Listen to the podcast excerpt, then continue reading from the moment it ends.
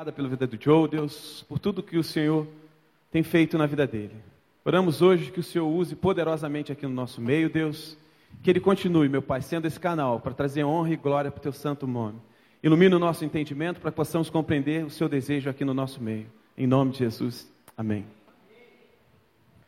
Amém. Glória a Deus.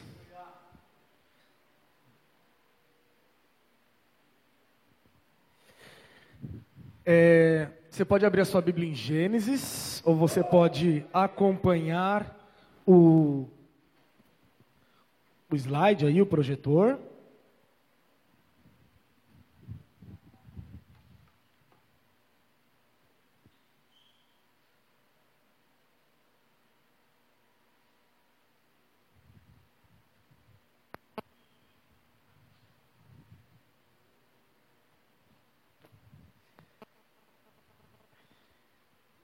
Eu compartilhei essa mensagem na congregação AM. Olha que legal falar isso. Duas coisas legais. Eu falar isso e eu ser o pastor convidado aqui. Olha que massa. Que da hora. Estou gostando, né? É...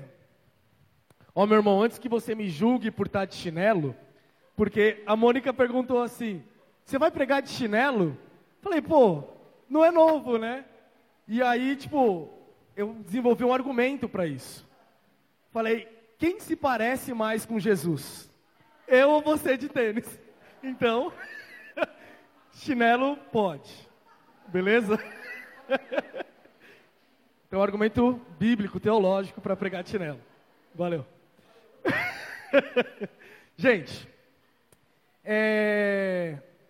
eu quero falar, o tema dessa mensagem é Recriando o Éden eu falei essa mensagem na igreja da manhã, no primeiro culto que eu falei depois que as igrejas, as, que aconteceu as duas igrejas, as duas congregações. É, vou contar uma história aqui que eu lembrei esses dias. Eu era mais novo, eu estava começando, acho que a quinta série, e aí eu estava no pátio da escola, e aí era meio que novo, assim, uma galera meia nova, assim, tal, no primeiro dia, né? Meio novo, mas só que eu conheci um, uns caras, tal, que era da minha sala. E aí, eu não sei o que, que eu, provavelmente eu fiz alguma coisa, porque antes de Jesus me alcançar eu era folgado. Mas provavelmente eu fiz alguma coisa, assim, eu não lembro. Eu só sei que um cara maior, assim, fortão, mais velho, ele veio pra, tipo, rolar uma briga, uma treta, assim, entre nós. E aí daqui a pouco eu tava com um brother assim do lado, e aí daqui a pouco ele sai correndo. E aí eu tipo fiquei naquela, eu falei, caraca, mano, ele é mó brother, ele saiu fora e me deixou sozinho. Tipo, se a minha chance com ele já era ruim, imagina sozinho nesse momento. E aí daqui a pouco, meu, chega um Daqui a pouco chega um outro cara, mais velho, mais alto, mais forte. E aí ele chega correndo assim, e aí, aí, aí, tá tirando com o Joe, tá tirando com o Joe. E aí eu, aí eu falei, caraca, da hora, me salvou. Quem tomou um susto levantou, obrigado. E aí, aí eu falei, caraca, tipo, me salvou. E o outro, tipo, meu, cachorrinho que põe o rabinho entre as pernas e saiu assim, tá ligado? Bom, é, aconteceu isso, e aí esse meu amigo saiu correndo, que tinha ido chamar esse outro cara, falou assim para mim, ó, oh, esse outro cara era amigo do irmão dele. Mas a gente, eu ia na casa dele, eu almoçava lá, passava a tarde lá, e eles estavam lá normalmente. E aí, esse, aí ele falou assim: Meu, chamei dessa vez, mas da próxima vez você que chama. E aí, quando ele falou isso, graças a Deus não teve a próxima vez. mas quando ele falou isso, eu falei: Pô, mas eu nem conheço o cara direito. Eu nem tenho é, intimidade com o cara. E uma coisa que eu queria que a gente pudesse conversar hoje é sobre alguém que a gente conhece, que não só salva a gente de momentos como esse, mas que tem cuidado da gente o, todo, o, o tempo todo, que tem sido o Senhor da nossa vida, e que a gente pode ter intimidade com Ele, a gente pode recorrer a Ele a todo tempo. É, eu queria que a gente pudesse falar de alguém que é o nosso Salvador, mas ter intimidade com Ele faz toda a diferença para esse nosso relacionamento com Ele e para o que esse relacionamento com Ele pode proporcionar para nós. Eu queria que a gente pudesse ler, daqui a pouco vai fazer um pouco mais sentido essa história, mas eu queria que a gente pudesse ler Gênesis, capítulo 2, do versículo 15 ao 25.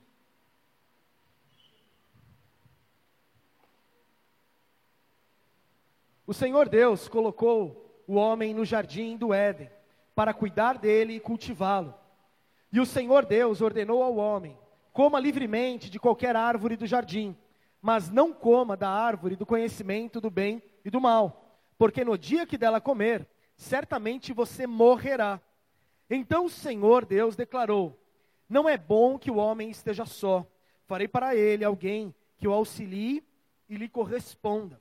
Depois que formou da terra todos os animais do campo e todas as aves do céu, o Senhor Deus os trouxe ao homem para ver como esses se chamariam. E o nome que o homem desse a cada ser vivo, esse seria o seu nome. Assim, o homem deu nome a todos os rebanhos domésticos, às aves do céu e a todos os animais selvagens. Todavia, não se encontrou para o homem alguém que o auxiliasse e correspondesse. Então o Senhor Deus fez cair o homem em profundo sono, e enquanto este dormia, tirou-lhe uma das costelas, fechando o lugar com carne. Com a costela que havia tirado do homem, o Senhor fez uma mulher e trouxe a ele.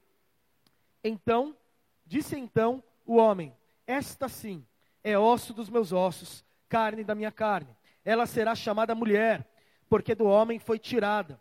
Por essa razão, o homem deixará pai e mãe e unirá unir-se-á à sua mulher e eles se tornarão uma só carne.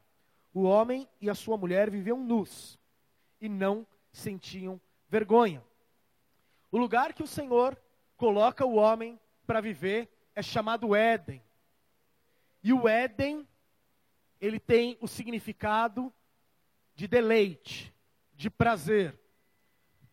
O homem coloca, Deus coloca o homem para viver num lugar de prazer e deleite para ter uma vida de prazer e deleite. Deus ele cria os céus e a terra, a terra que vai ser a habitação do homem e os céus que vai ser o lugar onde o homem vai entender que Deus habita. E havia intimidade naquele momento, naquele lugar, entre céus e terra. A gente vai ver daqui a pouco que Deus, na viração do dia, descia para conversar e ter intimidade com o homem ter relacionamento com o homem. Eu acho, eu fico imaginando que Deus ia criando os animais, ele fala selvagens, as aves, os domésticos, e trazia para o homem para que o homem pusesse nome neles. E, eu, e, esse lance de colocar nome é um lance de você, é, é, Deus ele, ele dá autoridade para o homem. Você dá nome para quem, é, você dá nome do que você tem autoridade. Aquilo é seu você pode dar nome, você pode nomear. Então o que Deus está fazendo é delegando autoridade ao homem, para que o homem entendesse que aquilo era dele, era propriedade de cuidado dele. Obviamente, que ele entendesse, é, obviamente, do soberano, do Deus Todo-Poderoso, mas agora ele estava incumbido dessa responsabilidade de cuidar da terra. E aí eu fico imaginando o Senhor criando os animais e chamando Adão Chega aí, Adão. Criei mais um. Com que nome você acha que se parece essa ave? Olha como ela voa. Olha como que ela dá esse rasante. Olha como ela faz. O que, que você acha? Ah, eu acho que pode se chamar uma águia. Tatuagem do João. é, eu acho que pode se chamar um leão. Eu, posso, eu acho que pode se chamar um cachorro, sei lá. E, o, e isso por muito tempo eles foram fazendo juntos intimidade, o relacionamento deles. Era a mesma coisa, estava junto. Servir a Deus, trabalhar para Deus, e cultuar a Deus, e ministrar a Deus. Porque à medida que ele servia e trabalhava para Deus, ele estava prestando culto. Quando Deus chegava na viração do dia, ele ia prestando conta, contas do seu trabalho, do seu serviço, e assim ele ia cultuando a Deus. E eu digo com segurança que não era um trabalho que doía, porque era um trabalho de prazer e deleite que ele tinha. Esse era o Éden, um lugar de prazer e deleite. No primeiro versículo diz que Deus colocou eles no Éden, Adão no Éden, para cuidar e cultivar. Essa palavra cultivar é abade. Esse abade é traduzido como cultivar, trabalhar, servir, em algumas ocasiões também cultuar. E a palavra samar é a palavra no hebraico para cuidar, também traduzida como se responsabilizar. Então, Deus delega para Adão essas duas coisas: cuidar e cultivar, abade e samar no Éden. Essas eram as duas coisas que o Adão tinha de compromisso com Deus. Acontece que não ficou sendo prazeroso e de deleite o Éden, porque Adão e Eva eles pecam. Olha comigo no versículo 8, 10, 8 a 10 do capítulo 3, do capítulo seguinte. Ouvindo o homem e a sua mulher os passos do Senhor Deus, que andava pelo jardim quando soprava a brisa do dia, esconderam-se da presença do Senhor Deus entre as árvores do jardim. Mas o Senhor os chamou. O Senhor os chamou, homem, onde você está? E ele respondeu: Ouvi os teus passos no jardim e fiquei com medo, porque estava nu e me escondi. O último versículo que a gente leu do capítulo 2 foi: O homem e a sua mulher viviam nus e não sentiam vergonha. E agora a gente está lendo que a resposta dele é que fiquei com medo, porque ouvi os seus passos, percebi que eu estava nu e me escondi. Alguma coisa mudou nessa relação. E o que mudou foi o pecado, a desobediência a Deus as consequências que isso trouxeram, que isso trouxe. Então, primeira consequência que a gente vê é medo e vergonha. É isso que o pecado faz com o homem. É isso que o pecado traz na relação do homem para com Deus.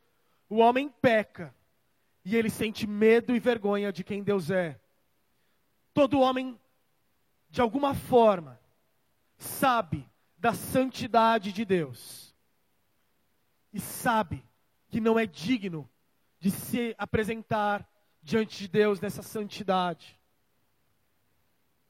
E essa é uma grande dificuldade que a gente tem, porque a gente pecou. De se apresentar diante de Deus, de se relacionar com Deus, porque há pecado em nós. E se há pecado em nós, há vergonha e há medo.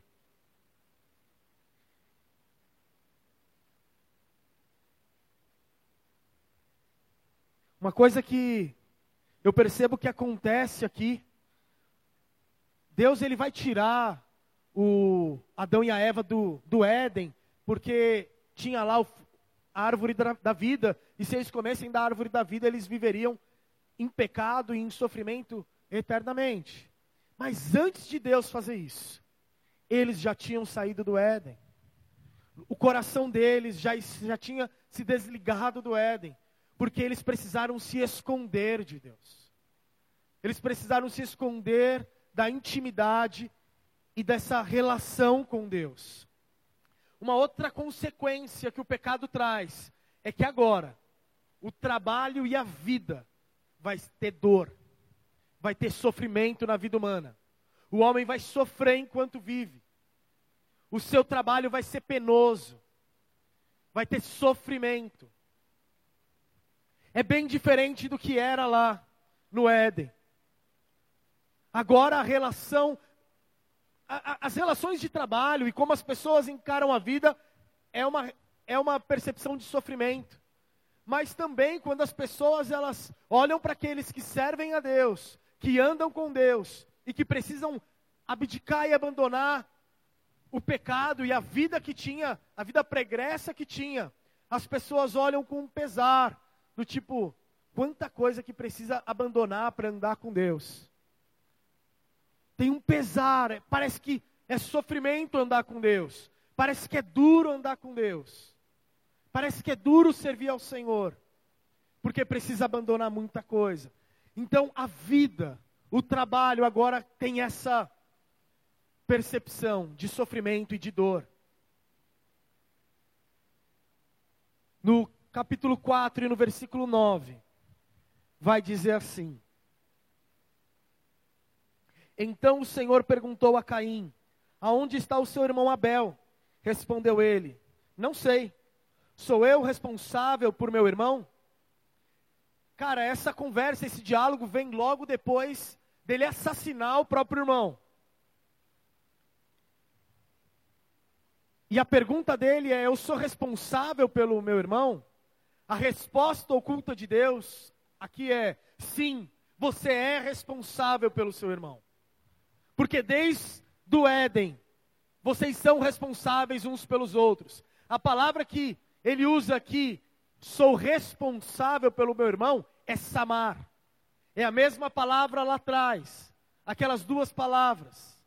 Abade e samar. Que é cuidar e se responsabilizar. Ser responsável.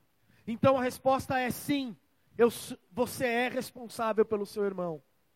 Então o que acontece também, como fruto do pecado, na expulsão do Éden, é que o homem se divorcia dessa responsabilidade para com o irmão, para com o outro. E aí o homem ele se divorciou das duas coisas mais importantes: amar a Deus sobre todas as coisas e amar o seu próximo como a si mesmo. O abade e o samar foi rompido na vida do homem.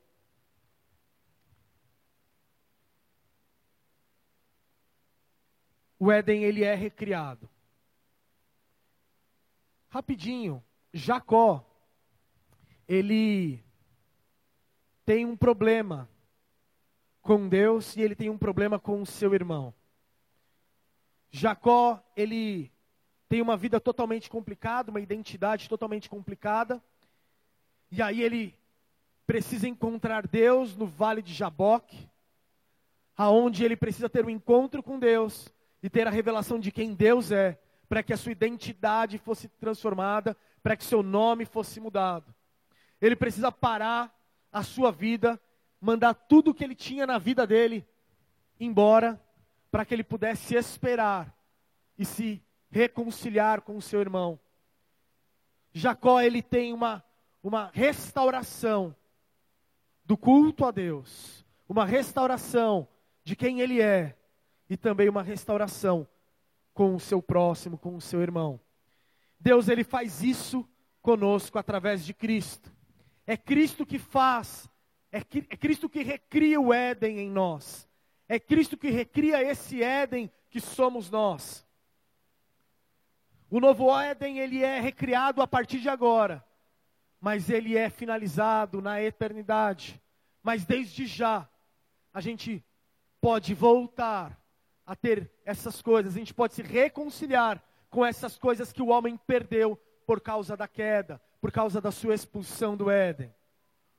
Quando a gente olha para Apocalipse, a gente começa lendo as igrejas, lá no, nos primeiros capítulos, nos primeiros dois, três capítulos.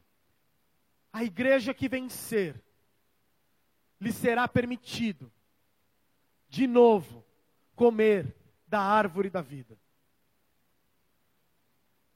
O Éden que foi, o Éden da onde o homem foi tirado para que ele não tivesse acesso à árvore da vida, agora é devolvido ao homem por causa de Cristo. Aquele que vencer em Cristo. Apocalipse 22, 2 vai falar assim: De uma e outra margem do rio estava a árvore da vida, que produz doze frutos, de mês em mês, e as folhas da árvore servem para a cura das nações. E nunca mais haverá maldição. nela estará o trono de Deus e o do Cordeiro, e os servos do Senhor o servirão. Cara, que louco isso. Que animal isso. Porque a gente espera um dia aonde a gente vai entrar no gozo do nosso Senhor. E a gente vai desfrutar dessa árvore da vida. A gente vai desfrutar dessa eternidade.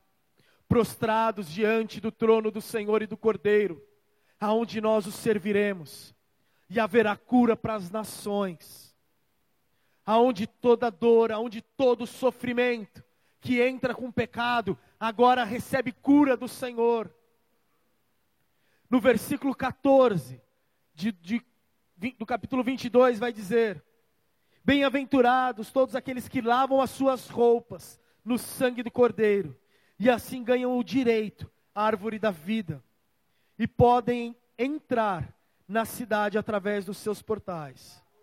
Bem-aventurado aqueles que lavam as suas vestes na árvore, do, no sangue do Cordeiro. Bem-aventurado aqueles que lavam as suas vestes no sangue do Cordeiro.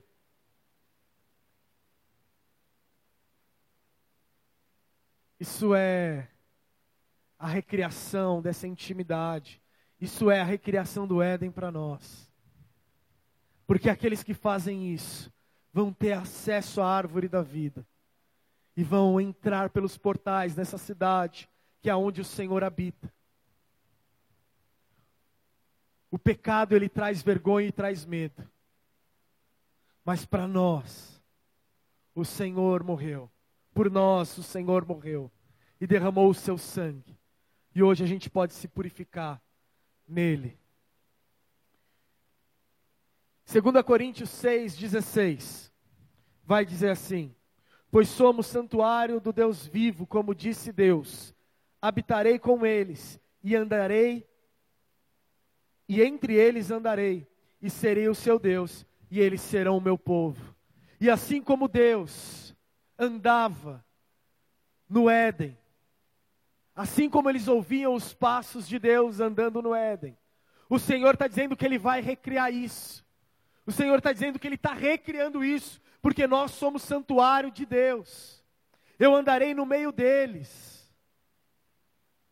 Eu serei o Deus deles, eles me servirão, eles me adorarão.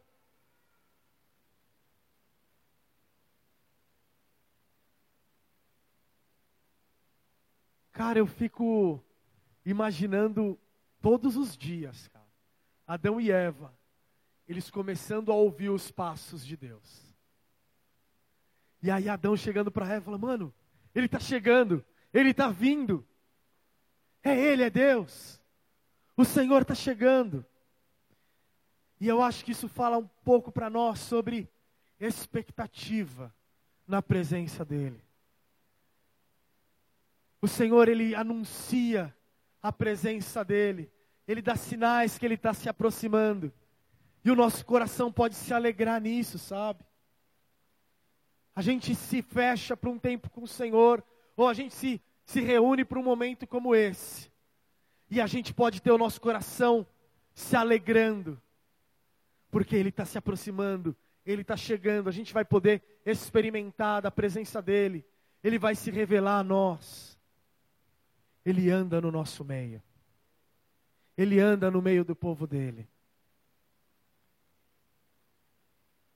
E aí eu queria dizer que você tem acesso a essa intimidade. Sabe o exemplo que eu dei lá no começo? Do pensamento que eu tive, poxa, mas eu não conheço muito bem ele. Eu não tenho intimidade com esse cara, como que eu vou chamar esse cara? Pode ser diferente para nós que somos povo dele. A gente pode ter essa intimidade a gente pode ter esse acesso. E a palavra dele diz que a gente tem essa liberdade de se aproximar dele. Falando de intimidade, em 1 João, capítulo 1, versículo 1 e 2 fala assim: O que era desde o princípio, o que ouvimos, o que vimos com os nossos próprios olhos, o que contemplamos e as nossas mãos apalparam, isso proclamamos a respeito da palavra da vida. A vida se manifestou, nós a vimos e dela testemunhamos, e proclamamos a, a vocês a vida eterna, que estava com o Pai e nos foi manifestada. Ele é vivo, ele é real, ele está aqui. Ele é presente nos nossos dias, ele tem se manifestado em nosso meio. Nós temos ouvido a voz dele, nós temos visto ele salvar, ele curar, nós temos visto ele se mover no, no, no nosso povo. Ele é real, nós temos visto ele, nós temos ouvido a respeito dele. Ele tem andado no nosso meio. É a palavra dele se fazendo real. A gente pode crer nessa palavra como real, como verdadeira. Isso é de verdade. As pessoas têm crido em contos. Pe... Cara, hoje eu vi uma besteira. Uma pessoa me perguntando assim: Cara, quem foi mesmo da outra igreja lá que se desviou por causa do código da 20? Cara, eu falei, não sei, mas é uma pessoa muito idiota, porque é uma ficção. E as pessoas têm deixado ao Senhor por ficções. As pessoas têm esfriado seus corações por deleites e prazeres que logo acaba. Enquanto o Senhor nos oferece esse Éden, que é de, de, de deleite e de prazer, que é da presença dEle manifesta, que é dEle andando no nosso meio. Isso é real. Isso é de verdade. Toca aí no seu irmão. Sabe aquele, esse cara que você está tocando, essa pessoa que você está tocando? Quando você para para conversar com ele, ele pode te contar de testemunhos. Chega, tá bom. ele pode te contar testemunhos sobre o que Deus fez na vida dele, sobre quando Deus foi real na vida dele. É isso que o texto que João está falando nesse texto nós vimos e nós apalpamos. É real essas coisas. Eu, conversando hoje também, falei de um tempo que eu tive incredulidade. Foi estudando teologia, olha que irônico. E aí eu cheguei para um pastor. é, não foi lendo o Código da Vida. E eu cheguei para um, um, pastor que eu tinha naquela época e eu falei: Ó, oh, eu estou com dificuldade de crer em Deus esperando que ele fosse me dar argumentações. O que ele falou foi, foi vai orar. Fez, hoje faz muito sentido, cara, porque se você está com dificuldade de crer que a Sara é real, vai falar com ela. Se ela te responder, ela é de verdade, assim, sabe? E aí eu fui conversar com Deus, e uma coisa que Deus colocou, começou a colocar no meu coração naquele processo de incredulidade foi me lembrar das experiências que eu tive com Ele, das coisas que eu vivi com Ele. E quando eu lembrava daquelas coisas, eu falava: nossa, mas isso foi muito real. Isso foi de verdade. Eu experimentei isso. Eu queria injetar fé no seu coração. De que o Éden tem deleite e prazer nós somos o Éden de Deus. Nós somos essa recriação do Éden de Deus. E nesse lugar a gente pode ter intimidade com Ele.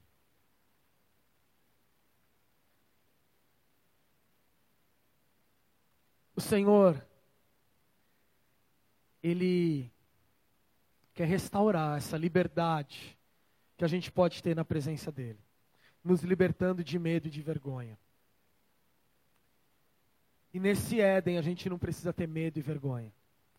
Nesse Éden aqui, a gente pode ter liberdade um com o outro. É o lugar onde as máscaras podem cair, onde a verdade pode ser dita, onde a gente pode ser quem a gente é. E a gente não precisa ter medo de ser julgado. E é também um lugar onde a gente pode ter graça com o outro. É um lugar onde a gente não precisa julgar o outro.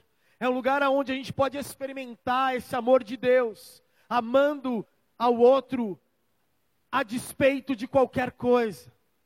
É onde a gente pode ser o coração, a, a, voz e a mão de Deus, tendo o coração de Deus. A gente pode experimentar o culto, a restauração do culto e serviço com deleite. É onde a gente pode servir ao Senhor sem um peso, sem uma consciência pesada, sem uma acusação, onde a gente pode escolher, porque Ele é bom, e a melhor coisa que a gente pode escolher fazer é servir a Ele e prestar culto a Ele, onde a gente tem liberdade para escolher isso, para escolher se prostrar e adorar, para escolher trabalhar aonde Ele nos quiser, aonde Ele nos chamar para trabalhar.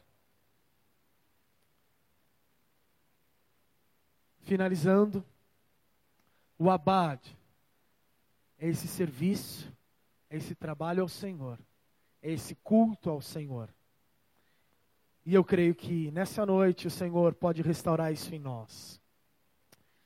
Eu creio que você tem a oportunidade, que nós temos a oportunidade de ter isso em nós restaurado, o culto, o louvor, a adoração a Ele.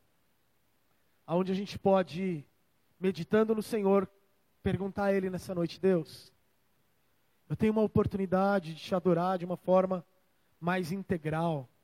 Eu tenho uma oportunidade de te adorar de uma forma mais inteira. Eu tenho a oportunidade de me entregar mais nesse, nessa adoração. Eu creio que o Senhor quer restaurar e nos dar a oportunidade de nos entregar mais no serviço e no trabalho a Ele.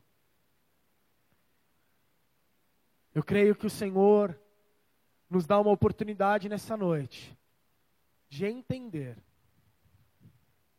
que há uma terra para ser cultivada. Que o Senhor te coloca nessa igreja com uma terra para ser cultivada. É muito interessante que o Senhor coloca Adão para cultivar a terra, quando ele mesmo poderia fazer isso. Mas ele escolhe usar a nós para fazer isso. Ele poderia salvar todo mundo, mas ele vai te dar a oportunidade de anunciar o Evangelho, de pregar o Evangelho, e de anunciar e de ver pessoas sendo salvas. Ele vai te dar a oportunidade de você orar por pessoas, e essas pessoas serem curadas, serem transformadas, serem libertas, serem restauradas. Ele vai te dar a oportunidade de você profetizar sobre as pessoas. Ele vai te dar a oportunidade de você preparar esse lugar para quando as pessoas cheguem, elas cheguem no lugar onde elas se sintam amadas, porque alguém preparou esse lugar para elas. Ele vai te dar a oportunidade de quando chegar pessoas, você abraçar você amar, você querer saber da história dessas pessoas que estarão entrando aqui nesse lugar. E aí eu já estou falando também do Samar, que é você se sentir responsável por quem vai chegar aqui, responsável por quem Deus está colocando ao seu redor. E aí eu vou fazer, a vou fazer a mesma colocação que eu fiz de manhã. Olha para as cadeiras azuis aqui, as que estão vazias. Olha, olha mesmo para essas cadeiras. Elas estão vazias. Para que você possa se sentir responsável. Para que você possa se sentir samar. Em cuidar para o Senhor das vidas que vão chegar. Em anunciar o Evangelho. Em pregar a salvação.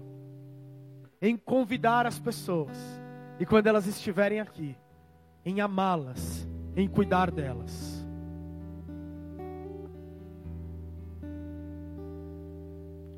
Fica de pé no seu lugar.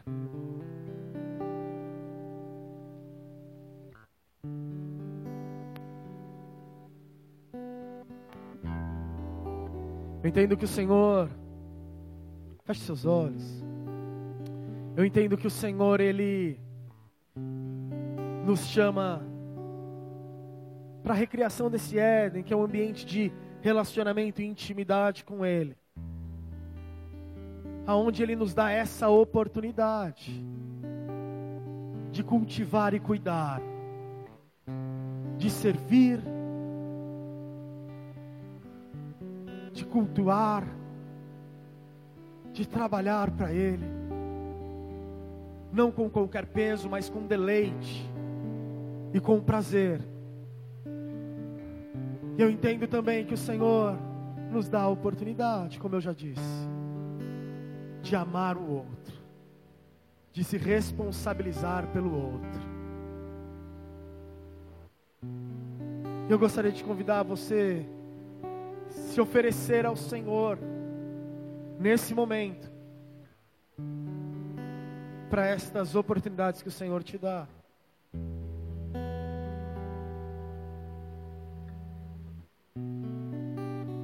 Adão se escondeu, porque ele teve medo e vergonha. Mas aqueles que são lavados pelo sangue do Cordeiro, têm acesso à árvore da vida na cidade de Deus, aonde todo medo e toda vergonha se vai, aonde a culpa é colocada sobre o Cordeiro que foi pregado na cruz. Onde você pode experimentar de uma liberdade, onde você pode experimentar de um novo tipo de relacionamento com Deus, com intimidade.